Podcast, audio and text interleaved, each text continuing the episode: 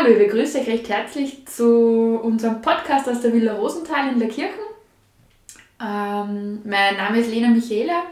Ich bin da in der Villa Rosenthal in der Kirchen beim Bildungsinstitut TUEMA die Ausbildung zum Lebens- und Sozialberater gemacht. Und ich freue mich recht, dass ich jetzt diesen Podcast aufnehmen darf. Und warum machen wir diesen Podcast eigentlich? Wir möchten gern die, den Beruf Lebens- und Sozialberater ein bisschen bekannter machen. Wir möchten erklären, um was das da überhaupt geht, was so unser Tätigkeitsbereich ist. Und ähm, wir haben sich das so einfach vorgestellt, wir werden einfach immer wieder Gäste da haben. Das sind teils selber Lebens- und Sozialberater, über, mit denen wir über, so, über die unterschiedlichen Bereiche ihrer Arbeit sprechen werden. Und wir werden aber auch Klienten da haben, die selber beim Lebens- und Sozialberater waren die ein Problem gehabt haben und dann im Podcast mit mir dann ähm, besprechen oder mir erklären, was einer einfach taugt hat, mit welchen Methoden der Lebens- und Sozialberater gearbeitet hat und wie es einer jetzt geht. Und heute freue ich mich ganz besonders, dass ich bei der ersten Podcast-Folge eine Kollegin da habe, die mit mir in, selber die Ausbildung gemacht hat. Das ist die Sandra Übleis und die Sandra wird mir heute ihr Diplomarbeit ein bisschen vorstellen und sage gleich mal Hallo. Hallo. Und ich darf dich bitten, dass die einfach mal kurz vorstößen, wer du bist und was du machst und dann stützen wir sie gleich über das Diplomarbeitsthema. Mhm. Ja, hallo, danke für die Einladung. Ja, mir gefällt es, dass ich heute da sein darf. Ich habe jetzt mit der Michaela die Ausbildung zur Lebens- und Sozialberaterin abgeschlossen vor zwei Monaten circa, genau. Und bin gerade dabei, mein Gewerbe anzumelden. Genau, und bin eigentlich ähm, gerade am Aufbau meiner Selbstständigkeit. Gut. Ja, dann starten wir gleich mal mit deiner Diplomarbeit. Ich finde das voll das spannende Thema. Äh, und das erste Thema ganz spannend, gleich eher für, eher für Lebens- und Sozialberater. Und das Diplomarbeitsthema äh, lautet zwischen Empathie und Abgrenzung. Wie kann professionelle Beziehungsgestaltung in der Lebens- und Sozialberatung gelingen? Mhm. Wie bist du zu dem Thema gekommen? Ja, genau. Das ist einfach ein Bereich, der mich recht interessiert hat. Und ich bin draufgekommen, einfach gerade so am Ende der Ausbildung in die Krisenmodule, ähm, dass da einfach ein paar Themen dabei waren, eben wenn man wirklich so Schicksale dann hört, die mich einfach emotional so ein bisschen belastet haben und auch danach noch beschäftigt haben. Und habe halt auch gemerkt, irgendwie so, es geht manche Kolleginnen in der Gruppe auch so. Das war halt einfach sehr emotional, diese Module und habe dann ein bisschen überlegt und recherchiert, was gibt es denn eigentlich an Methoden und Tools für Berater und Beraterinnen, ähm, wo sie einfach sich selber vielleicht schützen können oder besser abgrenzen können. Und da habe ich dann eben in die Richtung recherchiert und entdeckt, dass da eigentlich sehr wenig gibt. Also es geht immer um Beziehungsaufbau, wie geht es dem Klienten und ähm, wie kann man das schaffen, dass der Klient sich wohlfühlt und dass man den gut abholt, aber eigentlich wenig, wie geht es mir als Beraterin und was kann ich eigentlich da, dass es mir auch gut mhm. geht. Ja, so bin ich dann auf das Thema gekommen. Ja, ich finde das ein voll ein spannendes Thema. Ähm, was war so das, das oder wie kannst, das, kannst du das jetzt bei deiner Arbeit schon anwenden? Wie, wie, wie lässt du sie mhm. anwenden? Wie machst du so? Oder mhm. was machst du so? Also ähm, in meiner Arbeit bin ich so drauf gekommen, dass es so äh, drei Bereiche gibt. Ähm, man kann sich vor einer Beratung schon mal gut vorbereiten. Das ist was, was ich anwende. Aber es gibt auch so Notfall-Tools, wo man wirklich in einer Beratung äh, sie wieder emotional ein bisschen abgrenzen kann. Und auch eben danach, weil es gibt ja auch oft ähm, Themen, die beschäftigen die danach noch. Irgendwelche Schicksale oder so, die man mit heimnimmt und da gibt es eben dann auch gute Methoden und ich kann eigentlich ja doch alle drei Bereiche schon recht gut anwenden. Ähm, du hast da auch was geschrieben in deiner Diplomarbeit, was ich ganz, ganz spannend gefunden habe. Und zwar, äh, ich zitiere das da jetzt einfach mal so, Studien zeigen, dass die Beziehung zwischen Berater, Beraterin und Klient, Klientin mehr Einfluss auf den Erfolg hat als Methoden, Erfahrung und Kompetenz. Mhm. Das habe ich so spannend gefunden, weil äh, ja, man schaut immer wieder, dass man einfach viele Methoden hat, mit denen man arbeiten kann, aber wie wichtig das dann eigentlich mhm. ist, wie die Beziehung zwischen Klient und Berater ausschaut, das ja, man hat schon gewusst, dass es wichtig ist, aber mhm. wie, wie wichtig das ist, so bewusst war man das eigentlich mhm. gar nicht. Genau, das ist einfach auch das, was mich so fasziniert hat, weil man geht einfach davon aus, dass man nicht, nicht in Beziehung sein kann. Also man geht davon aus, sobald du mit einer Person die triffst oder in einem Raum bist, entsteht eine Beziehung automatisch oder eine Resonanz. Du gehst mit der Person in Resonanz und ab dem Zeitpunkt kannst du dir der Beziehung eigentlich nicht entziehen. Ja? Sie wirkt auf die in irgendeiner Form. Und das macht halt auch den Erfolg aus einer Beratung, weil sie durch das, dass ich mir aufeinander einstellen kann, einlassen kann und auch von mir was hergibt und dadurch entsteht ja Beraterbeziehung und erst durch die, wenn die gut, ähm, gut aufgestellt ist, erst dann können sie auch Lösungen entwickeln oder eben ist die Person offener auch an seine Themen zu arbeiten. Also das ist ein ganz wichtiger Aspekt gewesen, dass das Vertrauen so wichtig ist. Das Vertrauen ähm, in die beratende Person, dass die das ähm, aushält, auch emotional aushält, was ich da erzähle als Klientin, aber auch Vertrauen, dass die Person mich so nimmt, so wie ich bin, mhm. mich nicht verurteilt. Aber auch durch die Beziehung entsteht das Selbstvertrauen mhm. bei den Klienten. Und das ist auch voll wichtig, dass sie sich überhaupt öffnen, dass sie sich einlassen können auf den Prozess, dass sie Vertrauen zu sich selber gewinnen. Mhm. Ich kann das schaffen mit mhm. der Begleitung. Und das entsteht nur durch die Beziehung. Und in der Studie eben ist auch rausgekommen, dass weniger äh, Beraterabbrü Beratungsabbrüche gibt, ähm, dass die Leute einfach offener sind, mehr dranbleiben mhm. an die Themen, genau. Und sie auf den Prozess überhaupt erst durch die Beziehung einlassen können. Und was rätst du, dass einfach eine gute Beziehung entsteht? Was mhm. kann man da so machen? Mhm. Gibt es da be bestimmte Tools, die, mhm. die einfach einen, ja, einen guten und Anführungszeichen Erfolg gewährleisten? Mhm. Also da ist eh der Vertrauensaufbau, das ganz, ganz Wichtige. Und man, das sind eh so ganz logische Sachen eigentlich, dass man verlässlich ist, dass man verschwiegen ist. Also mal so diese Rahmenbedingungen.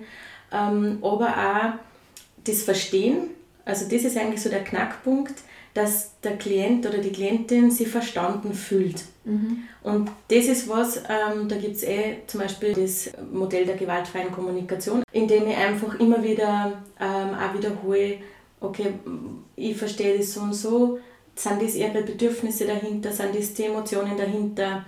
Also immer wieder sagen, was ich verstehe, mhm. aber auch dem anderen mh, mm, das Gefühl geben oder den Klienten das Gefühl geben, dass ich das wertfrei anschaue, dass ich das nicht verurteile, dass jedes Verhalten erklärbar ist aufgrund seiner Geschichte zum Beispiel. Das Gefühl, ich bin da so angenommen, wie ich bin und ich werde verstanden. Mhm. Das sind so die wichtigen Punkte. Und man, wir, wir wissen das ja auch, es gibt Personen, die kommen und du merkst sofort, äh, das, da ist einfach, die Chemie passt einfach. Mhm. Und dann gibt es wo Personen, wo man sich denkt, boah, das, puh, da, da muss ich jetzt einmal schlucken, da mhm. ist irgendwie die Chemie nicht ganz so in Ordnung. Gibt es da irgendwelche Tipps, dass sie das dass sich das verändert oder sagst du dann, wenn wirklich die, die, die Chemie gar nicht stimmt, ähm, dass, man, dass man das dann abbricht mhm. oder was rätst du mhm. da?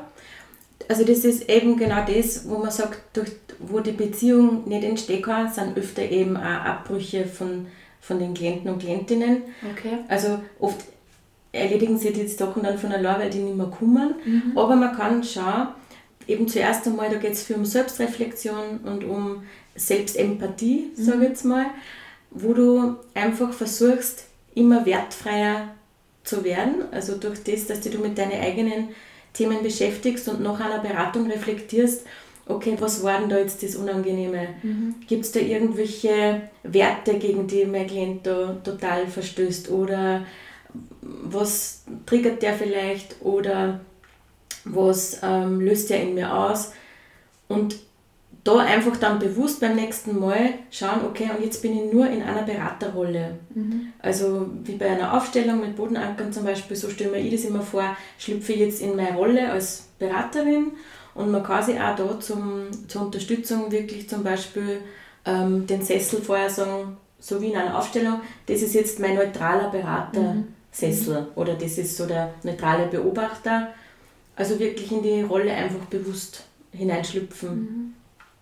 Das ist zum Beispiel auch Ja, das war allein das, was schon recht hilfreich auch. Ja, mhm. das finde ich auch recht, finde ich auch wirklich, wirklich gut. Ja, äh, du hast dann auch in der Diplomarbeit ähm, genau definiert oder einfach da angeschaut, welche Methoden das gibt, zur, äh, dass man sich selber einfach gut abgrenzen kann. Mhm. Äh, vielleicht reden wir über den so ein bisschen. Mhm. Ähm, was oder magst du da einfach ein bisschen erzählen, welche mhm. das gibt und welche das dir besonders hilfreich erscheinen? Mhm. Genau, also ich finde es total hilfreich und wichtig, dass man dass man so in drei Bereiche aufteilt, eben, dass man schaut, was kann ich vor der Beratung schon machen, ähm, was gibt es währenddessen, was für mich hilfreich ist und danach. Und vor einer Beratung kann man eben genau diese Dinge machen, dass man sich das Setting so herrichtet, dass ich mich wohlfühle, mhm. dass ich auch schaue, wie ist der Abstand, der Abstand zur, zum Klient, zur Klientin. Ähm, kann ich mich da noch schützen, indem ich zum Beispiel mal ein Tischel dazwischen einstelle. Dann gibt es was, zum Beispiel, das ist, kommt aus dem SE, aus Somatic Experiencing. Da stellt man sich in sein Blickfeld irgendwas Schönes, ja, zum Beispiel, was weiß ich, es kann eine Blume sein, oder du riechst deinen Sessel so, dass du beim Fenster rausschaust, eine schöne Aussicht hast. Das mache ich schon vorher. Mhm. Und mit dem Bild verbinde ich dann irgendwie ein angenehmes Gefühl. Also ich stimme mir mal auf das ein, also auf die Pflanzen oder so zum Beispiel. Und das kann ich dann während der Beratung nutzen, indem ich, wenn es mir jetzt zu viel wird, dann schaue ich einfach, dass ich mich auf das wieder fokussiere. Das ist wie ein Anker eigentlich, mhm. wie so ein Anker, mit dem ich irgendwelche positiven Emotionen verbinde. Und das kann ich während der Beratung nutzen, indem ich dann wieder mal da umschaue, das fällt auch nicht auf ähm, und kann mich da wieder abgrenzen. Mhm. Oder man kann die Distanz vergrößern, indem man wegrutscht, zum mhm. Beispiel. Mhm. Oder das EFT ist äh, auch eine Methode, das muss man halt wirklich üben. Da geht es um ähm, Klopfen von Meridianpunkten am Körper. Und das kann man so trainieren, dass man irgendwann die Punkte nicht mehr wirklich klopfen muss, sondern nur noch in Gedanken das durchgeht. Mhm. Und das ähm, erzeugt auch eine ganz eine schnelle Stressreduktion. Mhm. Das heißt einfach, bevor der Klient kommt, kann man es normal, ganz normal klopfen, so genau. einfach, wie man es einfach macht. Und mhm. dann in der Situation mhm. wirklich in Gedanken diese Punkte Einfach, stimulieren, genau. kann man sagen. Und das, mhm. okay, das Einfach nur wahrnehmen, das mhm. hilft schon. Oder es gibt da an, an den Fingern so Punkte, die man einmal klopfen kann oder nur drücken kann. Das ist auch nicht so auffällig. Das sind einfach Dinge, die man auch in so als Notfallmethoden während einer Beratung einsetzen kann. Atemtechniken sind auch immer ganz gut. Mhm. Die lernt man eher ganz viel in, in der Ausbildung. Genau, das sind so Dinge, die man einfach schnell einsetzen kann in der mhm. Beratung. Mhm. Und nachher dann, nach der mhm. Beratung, was mhm. gibt es da noch so? Genau, also nach einer Beratung ähm, gibt es zum Beispiel verschiedene Rituale, die man machen kann. Da kommt es immer darauf an, welcher Typ das ich bin. Du kannst zum Beispiel eh äh, mit alle Sinne spazieren gehen, die einfach auf die Sinne konzentrieren. Mhm. Ähm, das hilft manche schon. Du kannst aber auch, wenn es wirklich ein sehr belastendes äh, Thema war oder wenn du das Gefühl hast, du hast jetzt von der Person wirklich was übernommen oder es mhm. hat da recht viel aufgemacht, dann kannst du zum Beispiel auch das wie in einer Aufstellung machen. Okay. Also entweder mit zwei Sesseln oder mit einem Bodenanker und du stößt dir die Klientin, den Klienten da nochmal hin oder sitzt da den nochmal hin und gibst einfach nochmal alles an Themen, an Verantwortung, alles was nicht zu dir gehört, gibst einfach wieder zurück. Wieder ist das auch Genau, also so zum Beispiel. Oder ich habe mir es angewohnt, wenn ich ähm, aus der Praxis ausgehe, dann schüttel ich das nochmal ab, mhm. mache nochmal so einen tiefen Atemzug mhm. und dann lasse ich alles hinter mir. Aber das ist, kommt auch darauf an, ähm, wie intensiv das war, wie viel braucht es gerade jetzt nach der Beratung. Mhm.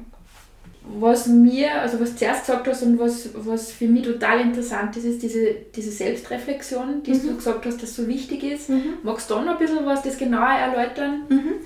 Genau, also das ist eigentlich auch so die, die Quintessenz, was man ich so mitnehme aus meiner Arbeit, ähm, dass man in unsere wertfreie Beratung nur gehen kann, wenn ich mich selber gut kenne als Beraterin.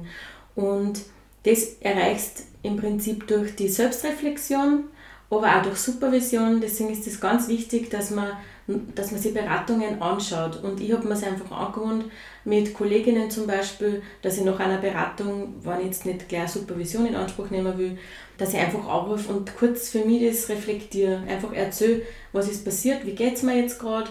Man kann das auch mit sich selber machen, indem man es aufschreibt oder einfach so durchgeht.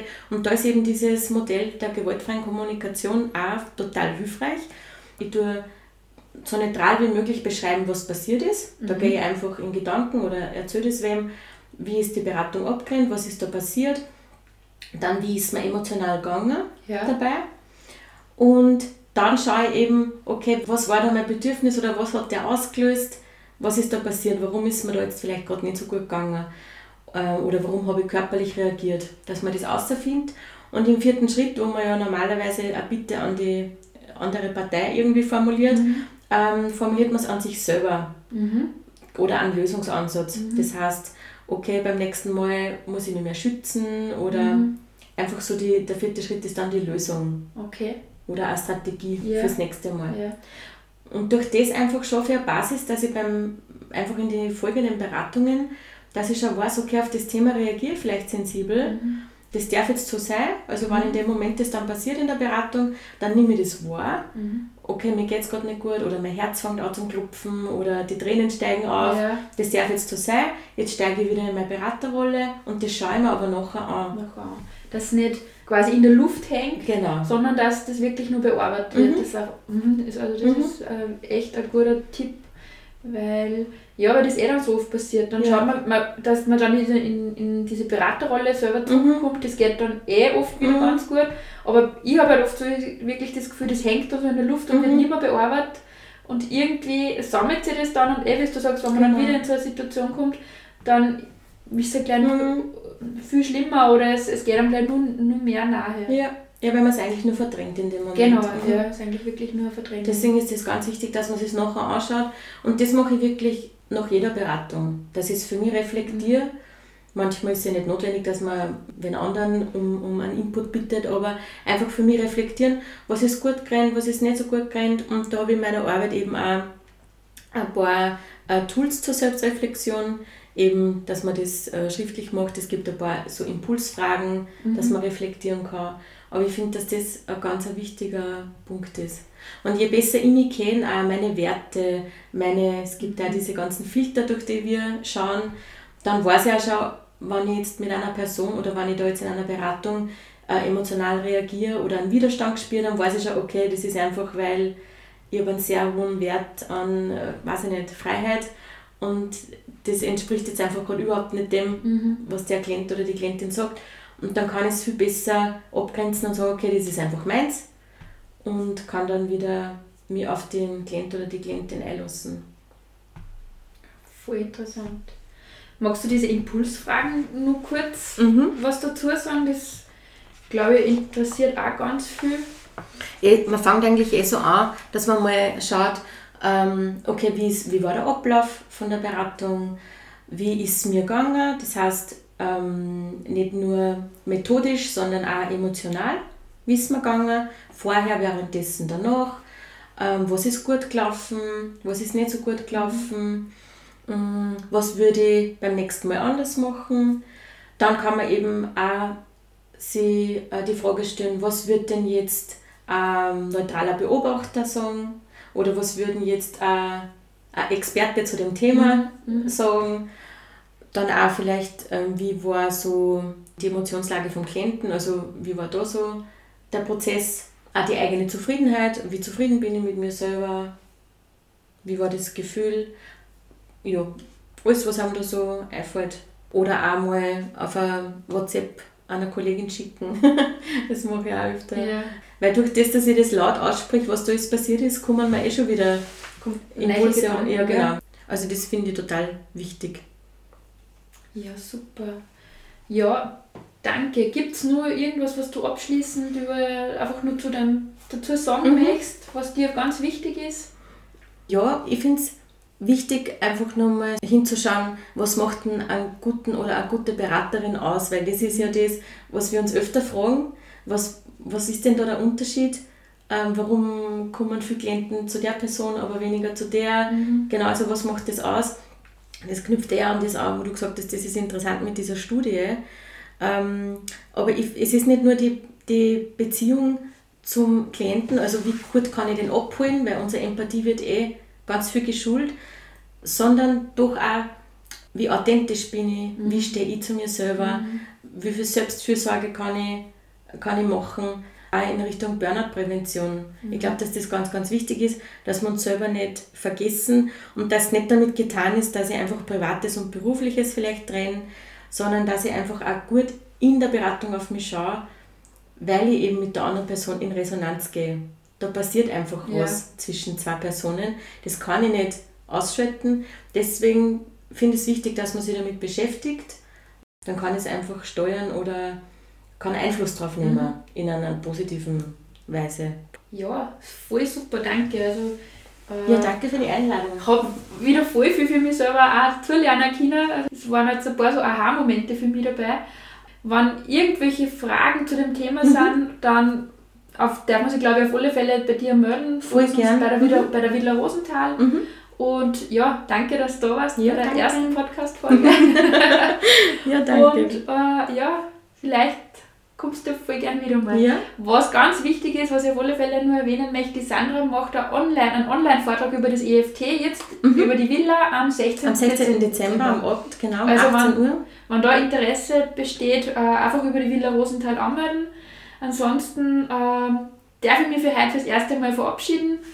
Ähm, bei Fragen, irgendwelchen Anliegen, bitte gern bei mir oder bei der Villa Rosenthal äh, melden. Und ich freue mich schon aufs nächste Mal.